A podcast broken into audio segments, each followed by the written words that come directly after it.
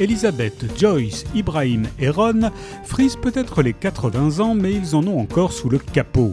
Et en dépit de leurs carrières très différentes, depuis le psychiatre jusqu'à l'ex-syndicaliste, sans compter la probable carrière d'espionne d'Elisabeth, un passe-temps insolite les unit bien plus exotique qu'une partie de Scrabble.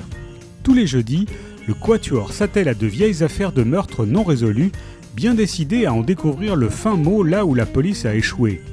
Aussi, lorsque l'associé du directeur de leur maison de retraite est retrouvé assassiné dans sa cuisine, les quatre acolytes y voient l'occasion d'exercer leur talent sur une affaire toute fraîche.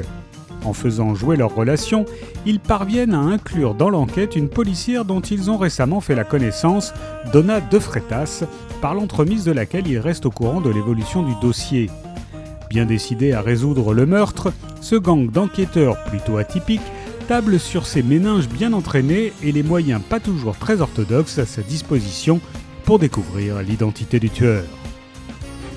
Le Murder Club du jeudi de Richard Osman est paru au masque.